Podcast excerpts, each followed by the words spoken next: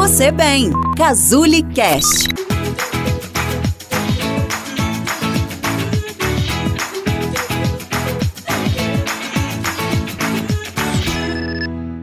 Você já se considerou uma fraude? Já parou para pensar que você não era bom o suficiente para estar na posição que você ocupava? Ou que ainda os outros iam descobrir que você não era tão bom? Eu sou Débora Duarte, psicóloga aqui na Clínica Casuli, e hoje nós vamos falar sobre a Síndrome do Impostor. Essa síndrome, ou experiência do impostor, porque na verdade não é uma síndrome, de acordo com os manuais diagnósticos, é muito comum, 7 em cada 10 pessoas já tiveram ou têm esse pensamento de não ser bons o suficientes, e é um pensamento de insuficiência, incapacidade, incompetência, o outro é sempre melhor que eu, o outro é mais capacitado para estar no meu lugar, meu colega de trabalho faz um trabalho muito melhor, meus amigos de faculdade entendem muito mais a matéria do que eu. E eu vou ser descoberto. O outro, meu chefe, meu professor, vão descobrir que eu não sou bom naquilo que eu digo ser e isso vai ser muito ruim para mim. Essas pessoas com esse padrão de pensamento geralmente agem de duas formas. Ou eles são muito perfeccionistas, eles querem dar conta de tudo, fazer todo o trabalho sempre, pegar muito mais coisa do que eles aguentam, ficam sobrecarregados, ou ainda eles se auto-sabotam, começam a evitar tarefas, a procrastinar e acabam não dando o melhor de si por medo de serem descobertos, serem vistos como uma farsa. Então eles evitam fazer coisas para que os outros não descubram que eles não são tão bons assim. Pensando nisso, eu trouxe alguns passos para lidar melhor com esse pensamento de ser um impostor.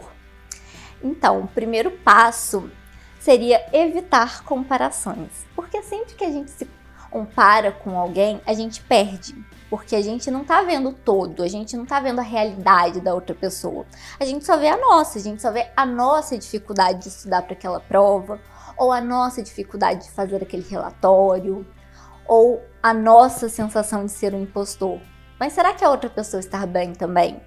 Será que ela não se sente uma impostora? Se 7 em cada 10 pessoas no mundo tem essa sensação, será que a pessoa que você se compara não tem também? O segundo é aceitar que a perfeição não existe. Você pode pedir ajuda. Você não nasceu sabendo, você não precisa saber de tudo, você pode cometer erros. Você só não pode ficar pensando que você é uma fraude, evitar fazer suas coisas, porque aí você vai acabar não dando o melhor de si, não fazendo um bom trabalho. E isso sim seria ruim. O terceiro seria procurar atividades que te deem prazer. O ambiente corporativo ou a vida acadêmica são o que te fazem sentir uma fraude? Busque outras atividades para fazer além disso. Busque uma aula de dança, é, uma atividade física, sair com amigos, atividades em que você não esteja sendo avaliado, não esteja se sentindo julgado por alguém. Isso vai te fazer espairecer e pode melhorar um pouco essa sensação. O quarto é conecte aos seus valores. Eu sei, é meio esquisito, né? Mas a partir do momento que você se conecta com aquilo que você é, com aquilo que você acredita, tem um propósito, uma motivação real para fazer as coisas, aí você não se sente tanto uma farsa, porque você vai estar fazendo coisas que você acredita. E isso é muito importante.